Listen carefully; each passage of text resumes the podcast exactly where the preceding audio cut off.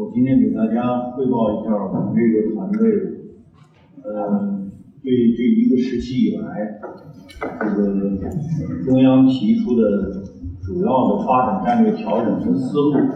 我这张呃片子上面呢有两个图，呃，上面这个图呢讲的是最近这个二十年污染越来越严重。气候暖化的趋势也越来越严重的现象。当然，一方面呢，我们的工业总总量是世界最大的，但另外一方面，我们的这个环境污染问题也是越来越严重。下面这张图给大家给了一个分析曲这个曲线，告诉我们说，随着人口增加、经济增长。那碳排放增加造成的气候变暖越来越严重，但是这个世界的资源和人的生活环境的各种各样的矛盾，会导致冲突大量增加。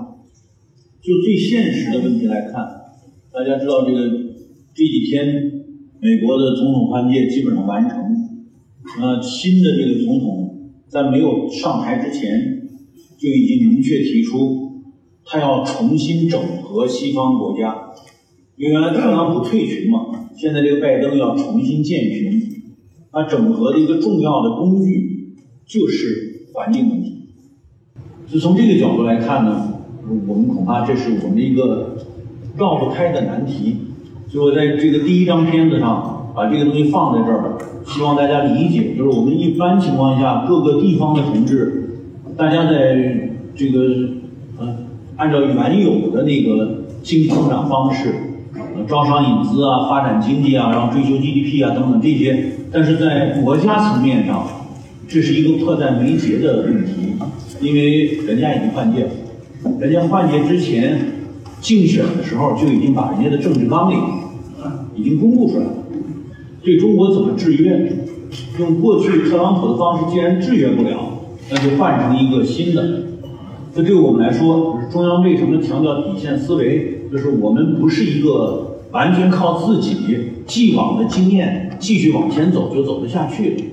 我们客观上不得不考虑到，我们是处在一个全球竞争的这样一个大的格局之下，所以这是一个很很很突出的迫在眉睫的挑战。因此呢，我说大家看到这个。中央在强调这个发展问题的时候呢，已经不再像过去那样，比如说这次二去年的两会，从去年两会以后，基本上不再讲 GDP 竞争。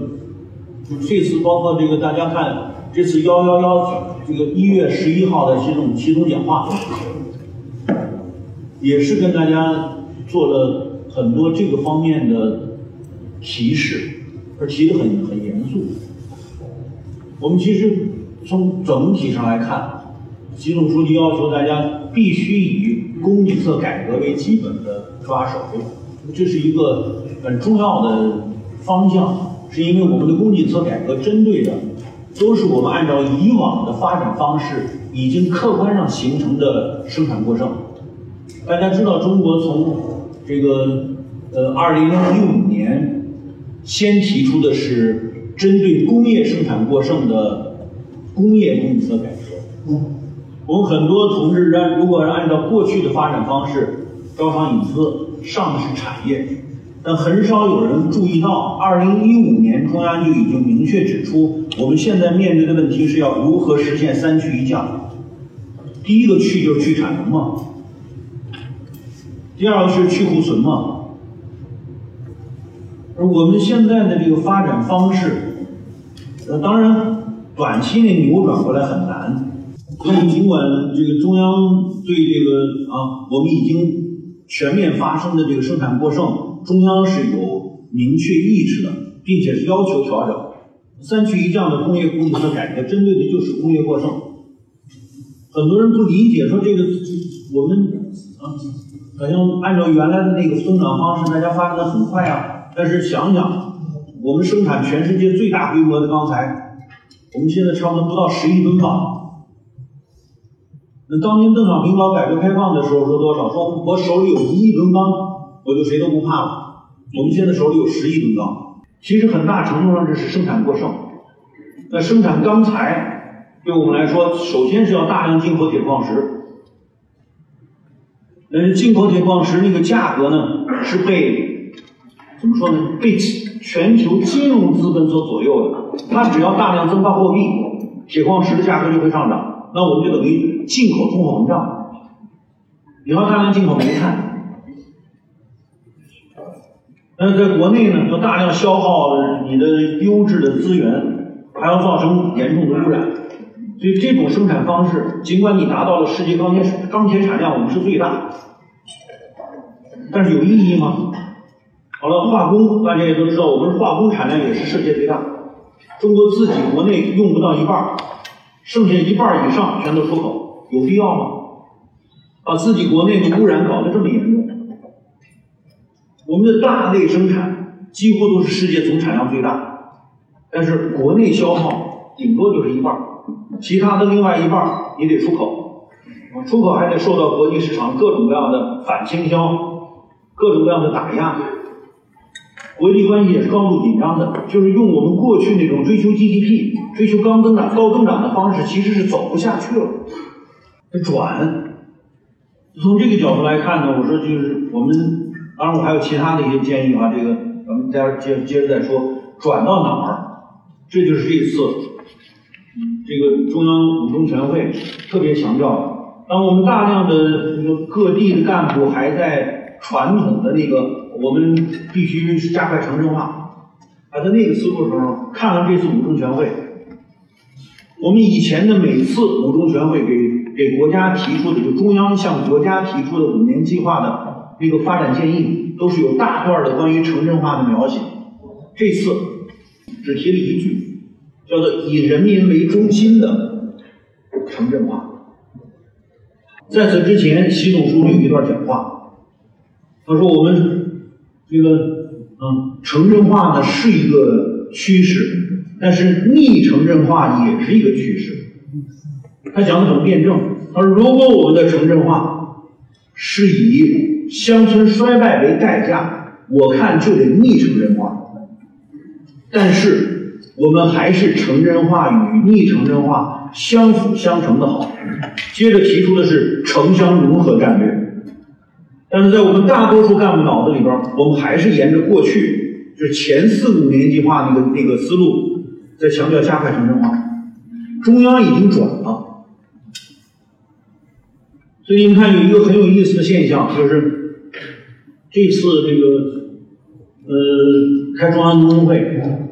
习总书记带领所有政治局常委上会，这是个政治信号。这个我印象里边，我因为我自己过去长期是搞政治研究的，总书记带领全体政治局常委上中央农工会的事情，这些年发生过三次。第一次是二零零二年十二月份，大家注意，第二次总书记带领全体常委上会哪一年？二零一七年，乡村振兴战略提出，是中共十九大要求调整。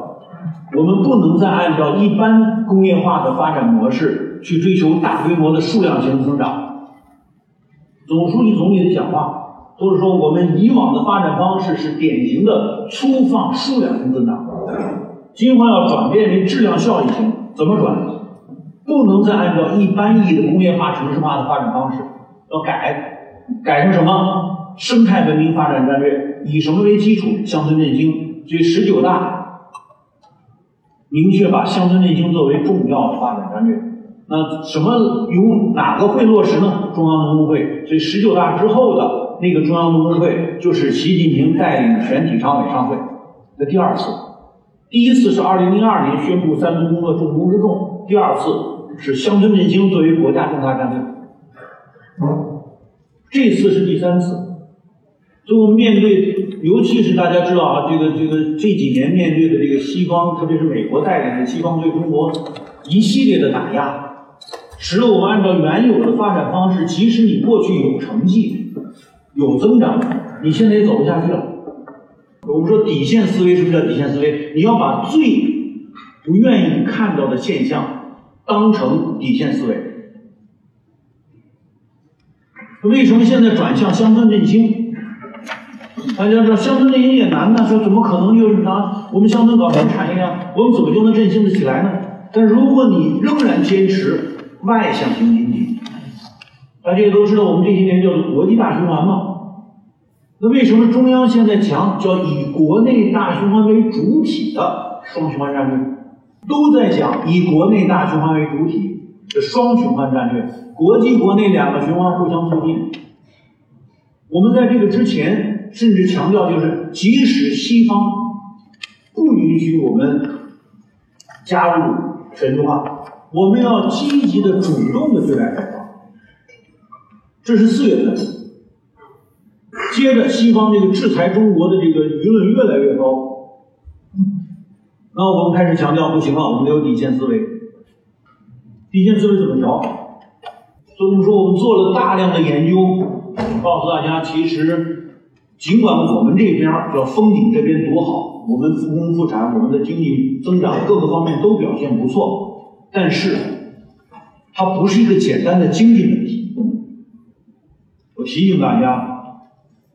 而对我们来说，西方现在提出的不是跟你做经济竞争，因为他们已经知道在经济上竞争不过你。那认为什么呢？人家认为现在要组建的叫做民主阵线，不再是所谓的贸易啊、经济一体化，不再是这个。现在在中国周边重新建立的就是政治阵线。所以中国要做的是政治打压，呃，采取的策略也很也很很直白，就是反共不反华。我们不仅国内的很多啊群众跟不上，我们的领导干部跟上了吗？你有没有能力应对西方现在的挑战？是政治阵线反共不反华，你拿什么动员民众？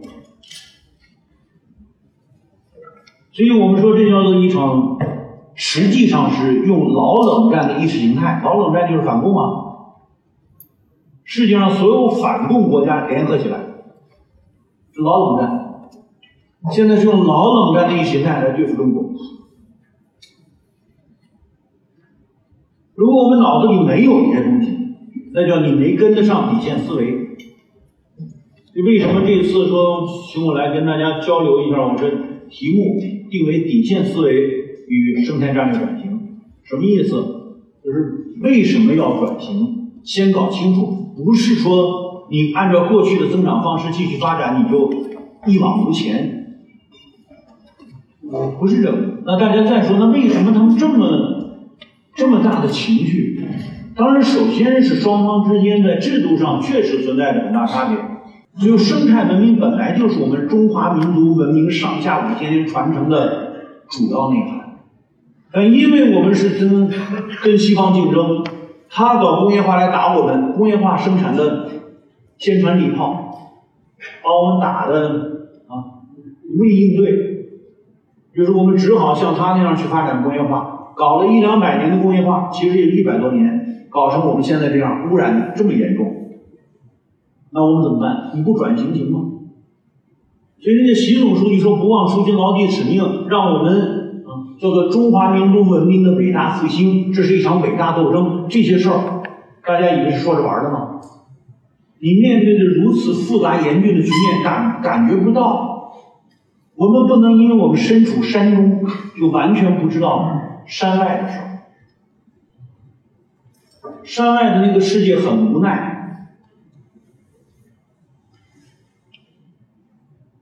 所以，我们从这个这个阶段上以不断演变的这个情况来看，应该说，在疫情爆发的时候，当西方就是美国和整个西方都开始认同向中国甩锅，这点是一致的。那美国最终说出的什么呢？是我们不能允许那个东方文明，就是我们不了解、我们也不能接受的那个文明，成为世界的主导。我们过去刻意的，我们把这些其他的问题不强调，我们只认经济，但现在只讲经济没有意义。如果说，现在面临这样一个复杂的全球化挑战，中央强调叫做练好内功，夯实基础，打造应对全球化挑战的压舱石。这个压舱石就是乡村振兴。如果我们脑子里没有大局，只看眼前这点事儿，理解乡村振兴到底是什么，理解不了。往乡村投什么？乡村产业还能有什么？怎么才能让乡村振兴变成国家重大战略？理解不了。我说，因为我自己是从八十年代开始就在中央机关从事政策研究，一直干到现在，我是政策领域中算是资历比较深的人，一直沿着这个对中央政策的这个调研、解释这么一个过来几十年。就我们我们理解这个演变过程怎么回事儿，所以才说这次习近平带着全体常委上中央工会，在新世纪以来这是第三次。好了，我们如果再看幺幺幺讲话，一月十一号讲话，大家如果有机会能看得到的话，你应该知道那里边其实有很多是批评，确实有些部门、有些地方的同志跟不上。我希望呢，其实。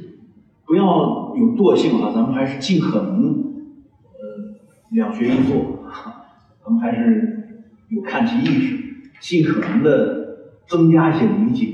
这样呢，我们对于啊这个“十四五”规划的这个重大调整，啊，对于这次五中全会，这样这样这次中央工会对于这个即将出台的一号文件，可能会增加一些理解。好了，这个说的时间稍微长一点，但是这是很重要的一段。呃，解释是希望能够把我们的思想统一到中央现在的战略调整上来。乡村是什么？乡村是我们安全的那个底线。所以，为什么中央把乡村振兴当做应对全球化挑战的压舱石？说这是练好内功、夯实基础的最重要的战略。是因为乡土社会无论。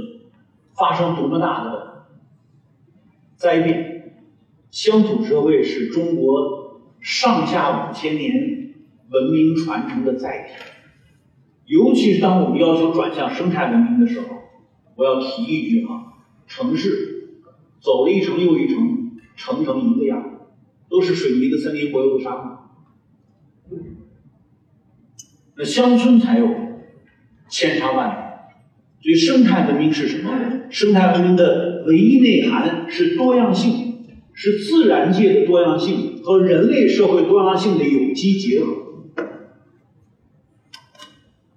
当我们强调生态文明转型的时候，最大的障碍 就是我们已经沿着工业文明搞了一一百多年，而工业文明最大的特点是一致性。工业要求的是产品必须是一个标号，能一大批，因为它得大批量生产。工业叫做社会化大生产，是要使用机械来产生数量。因此呢，工业要求统一标准。那当然要求人，就变成工业产业这个资本可以直接使用的人力资本。因此，我们做教育的，在高校。大中小学干嘛呢？知识教育，把人变成可以和产业资本直接结合的人力资本。从这个角度来说，你越是像中国这样知识教育比较普及啊，那我们进入工业化的这个速度就越快，因为人力资本跟产业资本直接结合。但是它不能有效的跟生态文明结合。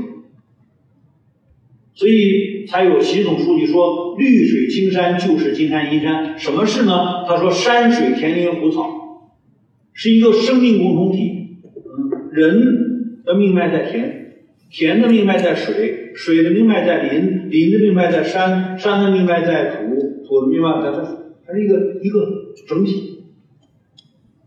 而这个整体在哪儿是最丰富的呢？像我们黄山这种地方，说我们这些山区的地方应该是绿水青山、就是金山银山的地方，它变不成的原因，一是我们自己的思想没有调整过来。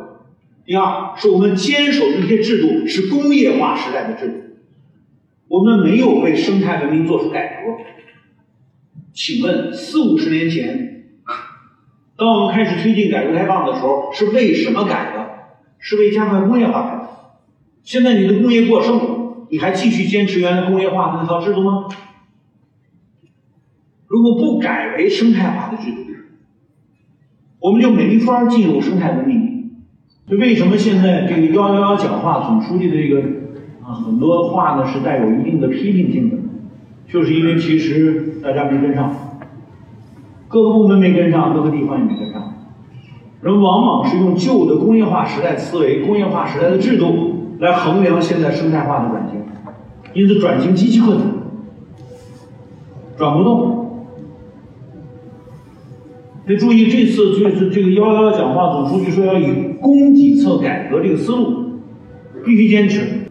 我们说面上看，凡属于追求量产的、大量生产的农业产业化项目，现在都处在困境之中。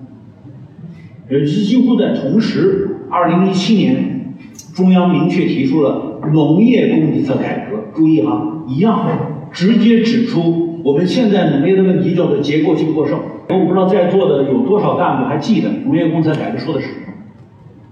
说是打破过去单一一产化，要你一二三产融合，追求绿色生产方式。到今天为止，有几家改了？原有的利益结构不调啊，原有的工业化思维不调啊，不调的结果就是继续维持大规模量产造成的过剩。国际上主要问题是我们面临整个西方世界联合起来对中国的打压。道理很简单，就是人家不能接受你们这种文明成为世界主导。我们无论怎么解释，我们说我们根本不想主导，我们也不想取代美国，我们希望你们继续领导着。但他的文化跟你不一样，他根本不信。你会不要这个所谓霸权？我们说我们历史上从来不是霸权国家，尽管有万邦来朝，但那东西不是我们要行使霸权，而是人家愿意来学。我们不会去侵略别的国家，人家不信，因为人家就是打出来的。好了，我们不多说他了，我们只说我们现在面临这个环境，如果没有底线思维，没有自觉的战略调整，我们所面对的。挑战会更严峻。好了，这一部分呢，大体上就解释到这儿。中央现在朝向生态文明这个发展方向，以乡村振兴为基础战略，这是中央的道理，不是我们过去工业化时代的那种思维，也不是我们各个工业化时代建立的那些部门那个政策就能转过来的，所以要积极的、主动的。去两学一做，我们才可能跟得上。这就是习总书记所说的，叫什么呢？叫做生态产业化、产业生态化，以生态资本深化来完成生态产品的价值化。那么，新的转型经济是什么？我们说，第一，数字经济；第二，生态经济。数字经济，大家现在已经开始看得见、摸得着了，啊，开始感觉到了。数字经济改变了我们过去传统的产业经济时代的很多情况。大家至少现在通过手机就可以做大量的业务了，哪怕你远在深山老林，只要手机通，你就可以跟外界发生各种业务关系啊。所以，数字经济的。生产力要素是什么？想想，我们过去都知道土地、劳动力、资金三大要素。当工业进一步升级的时候，我们说好了，加上管理，加上技术，五大要素。这是工业时代。那请问数字经济时代，什么是生产力？那生产力决定生产关系啊！你现在进入新的一个时代了。什么叫做习总书记讲三新？什么叫三新啊？一定是生产力要素的结构发生了巨大的改变，才能要求生产关系跟进的发生革命性变革，对吧？这都会，这应该上过党校都知道吧？然后当生产力、生产关系作为经济基础相对已经形成的时候，他就要求上上层建筑、意识形态跟进发生变革，这个是是个党员都知道的事。那好了，现在生产力是什么？数字经济的生产力，数字。现在可不是谁掌握数字，为什么这个阿里巴巴现在这个大家争论争论很很厉害，对吧？就是因为阿里巴巴所掌握的数字到底就是它这个生产力要素了，到底是归私还是归公？这就是一个当前非常尖锐的问题。数字经济的数字是生产力要素。那好了，接着问，生态经济，什么是生态经济的生产力要素？这个生产力要素要求你的生产关系发生什么变化？这样的马克思主义的基本原理，如何在我们的政策讨论中得到贯彻？首先要回答的就是数字经济、生态经济是二十一世纪中国发生重大战略转型的新经济，它的生产力要素是什么？生态经济的生产力要素，习总书记说了，它的东北像像什么呢？像冰天雪地也是金山银山，什么意思？冰雪难道不是新生产力要素？我最近在那个福建的一个县，它有一片海滩。这片海滩每当朝阳起来、夕阳西下的时候，那个海滩上赶赶小海插的那些小网，就变成了网红打卡的地方。那些摄影家们跑到这儿来，等那一缕阳光。我说好了，这个生态经济，它的生产力要素就是那一缕斜阳。我们脑子里可曾想过，一缕斜阳？也是生产力要素，它值多少钱？那另外一个县跟他们县委书记、县长交流，他这儿上了文创，一个年轻人，他这个这个村呢，过去产每年啊是两万斤这个米酒，过去呢大概七八块钱，在街上小包装卖也就十块钱。被这个文创青年把它拿来改了包装，加了文创，现在一百块钱一斤，产值十倍。原来十块钱，现在一百块钱。但是，请问统计局的同志，你们有谁把这个增加值计入统计？它算什么？我们的部门政策、法规、制度体系全没改，因此文创所形成的这个酒产业的增加值不计入。当然，干部也就没有政绩，大家也就不会去扶持，也不会想着这是个这是个新业态，哪来的？好了，我到那个村调查，一去，晚上跟大家座谈，我说你们看看这个村，老村民沿街开他们的买卖。搞个小饭店啊，搞个小商店啊，搞个小旅店啊，等等，老村民沿街来了二百多新村民。新村民在哪儿住？沿沟，就变成一个丁字形。这条路老村民住着，他们废弃的那些老房子，新村民把包下来了，沿着沟往上走。于是你看，老村民把房子尽可能建高，四层五层，看不见天际线，黑黢黢的。新村民全部都是。不能高的，只能在二层这个水平上。为啥呢？山沟两侧是美景。那好了，新村民要的是什么？要的是风景，风景是生产力。那新村民的文创思路，我们说题材来源于何处？来源于这风光秀丽的山沟。什么是生产力？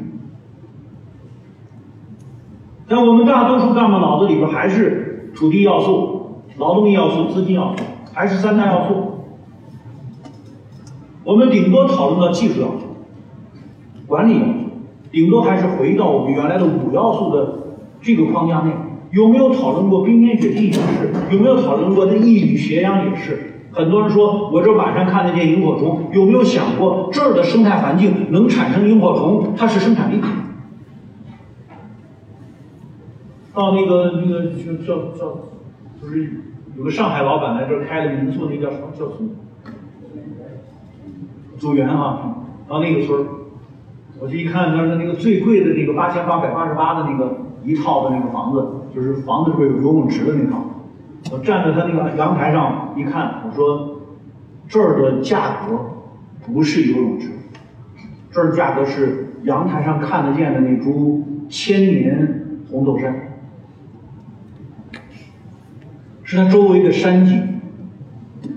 这就跟九十年代我到欧洲去，因为我在国内一向主张这套，所以欧洲人他比较早的推进绿色主义，所以欧洲的这些国际会议把我找去，说你啊到我们这儿来住住我们的绿色环境，所以我就直接住村里边。村里边四星级酒店，窗户是木头的，推开嘎吱作响，窗户外边是什么？牛在吃草，没有我们这种必须都得硬化路面，然后必须统一草皮，不是。就是自然风光四星级，四星级内涵就是自然风光，并不是多么豪华的玻璃墙，多么豪华的水泥钢筋，不是。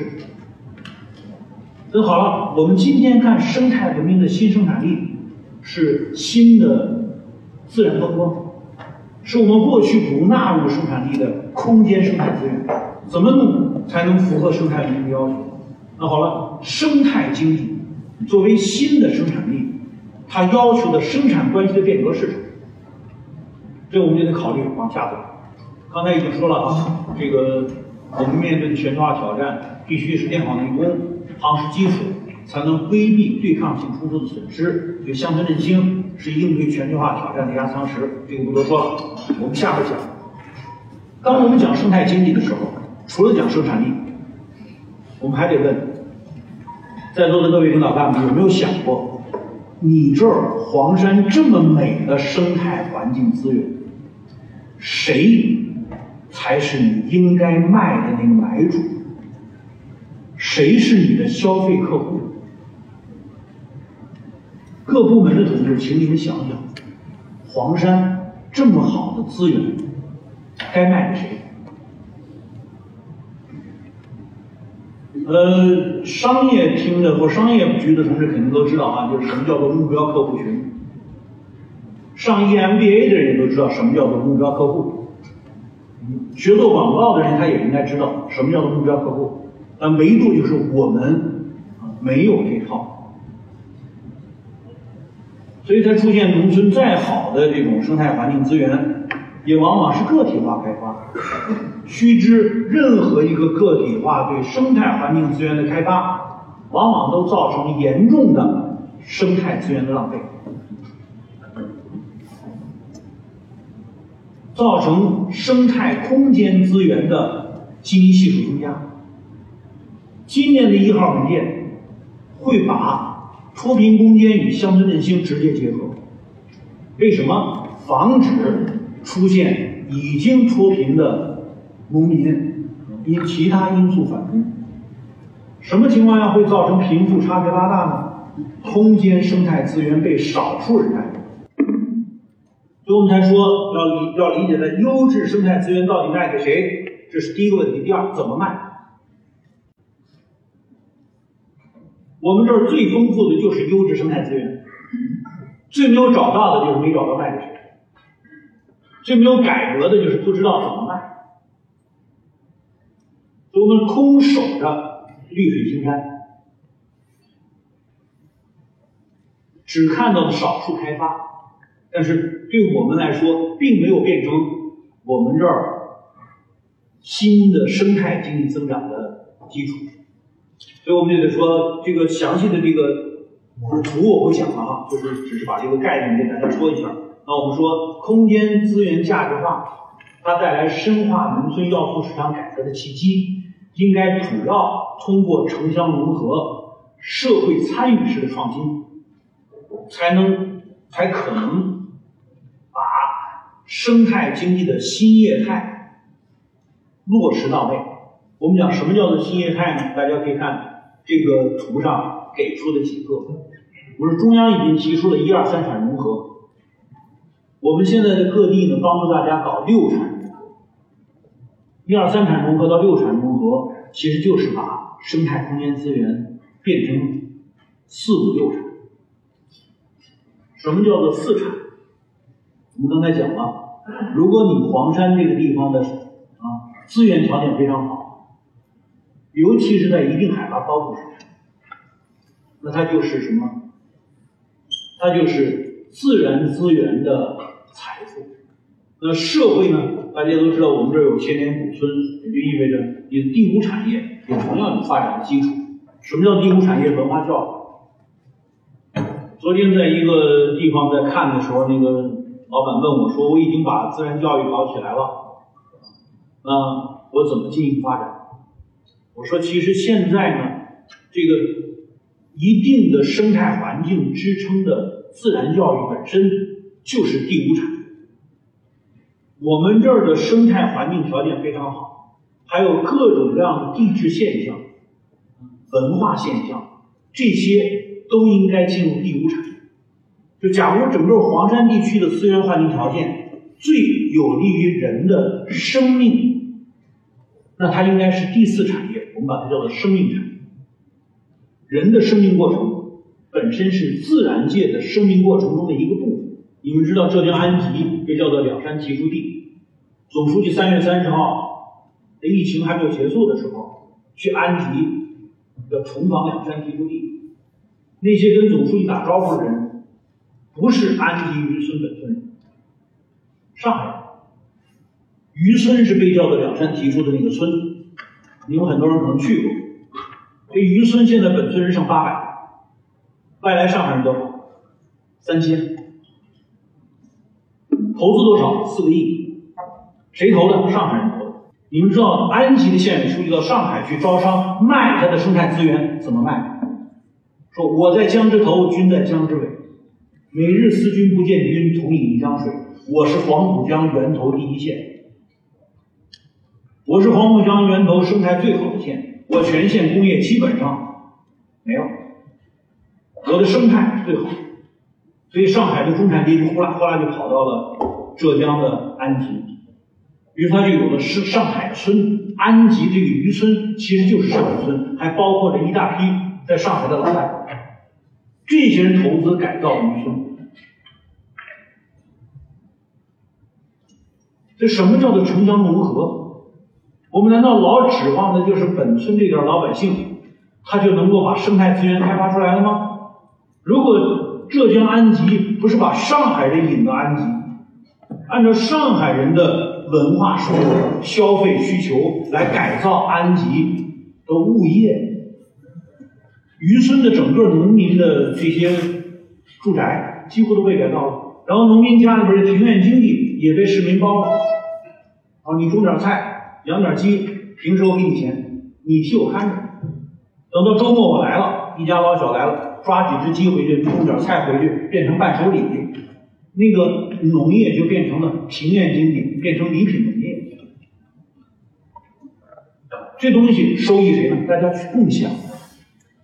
所以我们说城乡融合，其实你们为什么讲城市化、隐匿城市化要相辅相成？就跟大家解释一下，城乡融合改变了我们过去的观念。我们过去老是以为我在村里边就这点人，那大家都走了，不回来。我说不回来，其实恰恰给你留下了巨大的物业资源呢，你没把它开发出来啊。昨天我们任书记说，就是那个开发那个村啊，你说那个村你去的时候已经几乎没人了啊，现在又回来了一百多人，其实就是因为上海人来开发，到安徽来开发，他还不知道这样。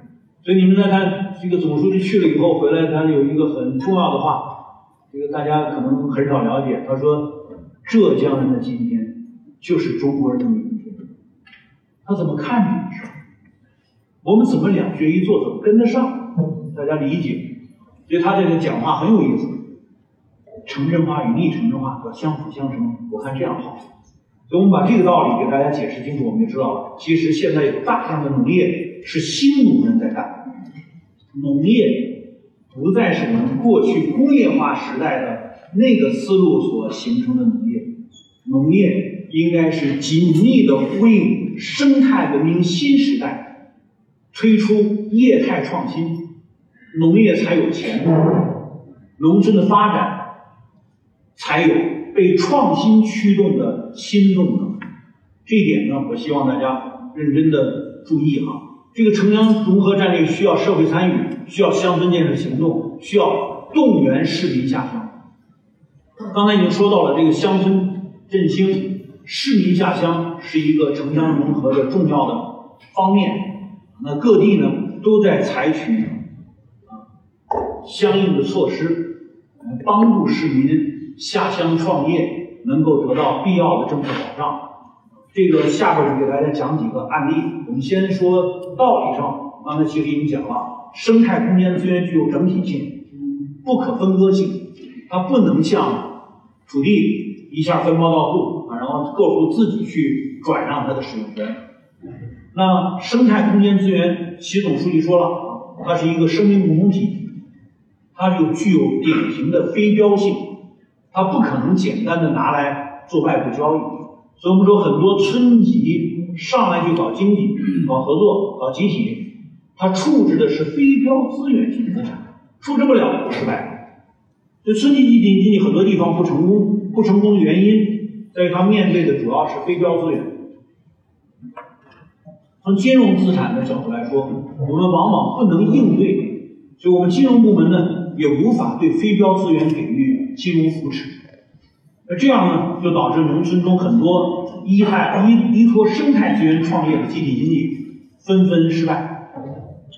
那最后呢，我们说恐怕得帮助农村集体经济改制为社会企业。社会企业是个新概念，详细的我今天也没有时间不跟大家讲了，只提一下，请注意，集体经济公司化改制应该改制为社会企业。好了，那我们举一个例子，大家可以看看这个这两张图。左边这张灰色的图，黑白的，它是一个摄影网红打卡地，照的就是徽派建筑，非常苍凉。前面是一东市的柿子树，但是没有搞集体经济，房子是房主的，柿子树是田主，各有各家。本来照相的人在村里边住民宿，民宿的这些得钱了，但是这个老房子和这个有树的人并没得钱。那来的人都照相，于是把他周围的把他的田踩了。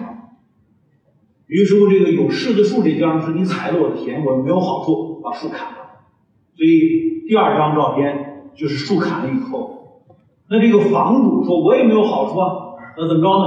我把我的房上贴一张标语，我让你们拍，拍不成，此房出租。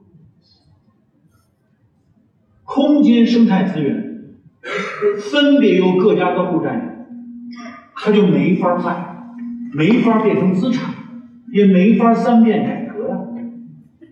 所以这个这张图给大家出一下呢，其实说我们如何在生态文明战略下对空间生态资源价值化做出必要的制度安排。那这几天啊，让我看了几个点儿，我一个有一点跟大家提一下，我发现都缺我们今天讲课说的制度安排，都不错，干的应该说基本上应该是起步了，起步以后？把集体经济公司化改制这个思路呢是对的，因为如果我只是把集体经济当成特别法人，他就没法儿。去对一个县的县域经济做出基础性的贡献。昨天让我看了东方社的那个金融合作的那个业务部，他就是上对下、下对上的两次做，很有意思。我们一直主张村集体对县级平台公司做，单纯指望着村集体自己经营，对不起，它的资本量太小。只有当我们把村集体能够控制的资源性资产。做出资产的定价，才可以对上做。上下两次做股，资产规模成倍扩大。我们会让一个县多出一百多个规上企业，那县长的感觉不一样。我们会让村里边这些书记和村长们知道，他所拥有的资产动辄是几千万。我前不久有一个拍了一个片子，在四川那个战旗村，就总书记提出乡村振兴之后去考察的那个村叫战旗村。这个书记是个企业家，开着一个厂子，有五十多个工人。他当了书记以后，全面推进全村的资源性资产由村集体收储。那现在多少资产呢？我跟他对话的时候，我问他你多少资产？他说四千七百三十四万，一口爆出。我说那多少是？政府投的两千多万，政府投的，你本尊多少？两千七百万。为什么这么多？他说我把每棵树都记了价。谁来跟我谈判？是我一个四千多万资产的规模跟你谈判，不是我穷兮兮的等着你来投资救我。非常聪明。我们到任何一个村，帮他算算账。昨天在那个那个那个搞茶叶的那个茶服园，跟他也算了笔账。我说一共投了多少？八千多万。官方投多少？两千万。官方至少是在千万级以上。他两千亩地的规模，官方投资两千万，平均每亩地官方投了一万。这一这每亩地一万，在他的整个资产中的两千万算什么？在你们部门的账上债。能不能把债务做成股权？能，所有权是你的，使用权给他。同理，我们投到哪个村？现在看看，一般的村都有几百万投资，这几百万资产在你账上就是死的。做股做到村集体啊，他就活了。而以投做股，就是以官方的生产投资做股，这个在部门给定的改革方案中已经成功了。我们只不过没做这儿，所以不是农村经济没有办法，乡村振兴没有产业，是我们懒政不去做改革。已经成功的经验我们没有汲取。举个例子，福建沙县，他推出三票改革的时候，我是他的改革总顾问，沙县的县委书记找我去，你帮我接盘儿讲什么？就是资源变资产怎么入市交易，地票、临票、房票。怎么能够把老百姓、农村老百姓的物业变成房票，把他林地变成林票，把他的田地变成地票？这些怎么入市交易？这一套，这地票怎么交易？怎么发？怎么变现？土地交易怎么货币化？地票的使用方式有哪些？房票怎么交易？我们有大量老房子，我们只不过是没有做任何制度改革，所以显得无法交易。其实都是可以交易的。林票也一样，整个架活化农村资源性资产的这个架构也是清楚的。然后怎么能够在这个市民下乡跟农民交易他的物业的过程中间，形成比较有有效的这个这个交易合同？最终我们要实现的是以县域平台公司作为啊这个绿色债券发行单位。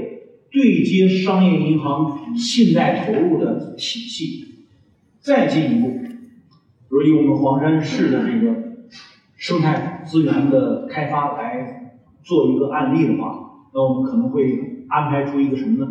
最终的资本市场交易。要想实现习总书记所说的生态资本深化，一定得跟资本市场结合。那有的他们说那个他们已经上市了，我说你上市最大的难题。在于你如何为资本市场找到题材。按你一般的政策体系，那是产业资本阶段，你们根本没有为农业设计出资本市场的那个政策体系。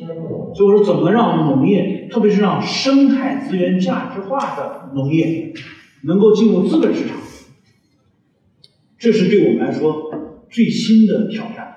那最终，为什么一定要让村集体作为一个村集体公司？就是因为所有的生态环境资源所形成的资产都在村的地面上，它跑不了。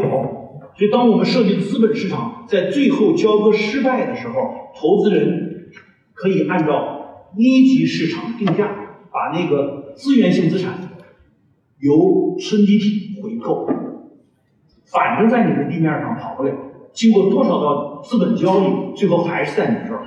所以最终村集体要发挥的作用是，就像他当年发挥作用作为做市上一样，他最后发挥作用是回购上。所以村集体经济不是我们脑子里想的那个过去的那套老的集体经济，这是现代市场经济条件下的制度设计。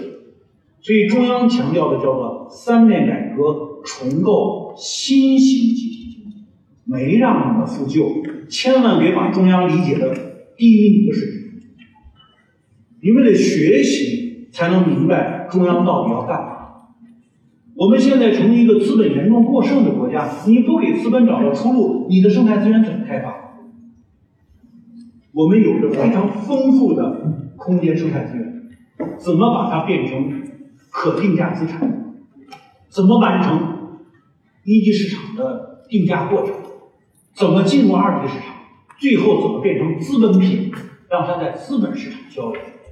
这是未来我们这种生态资源丰富地区的发展的前景。好了，我今天给大家汇报就说到这儿，说错的。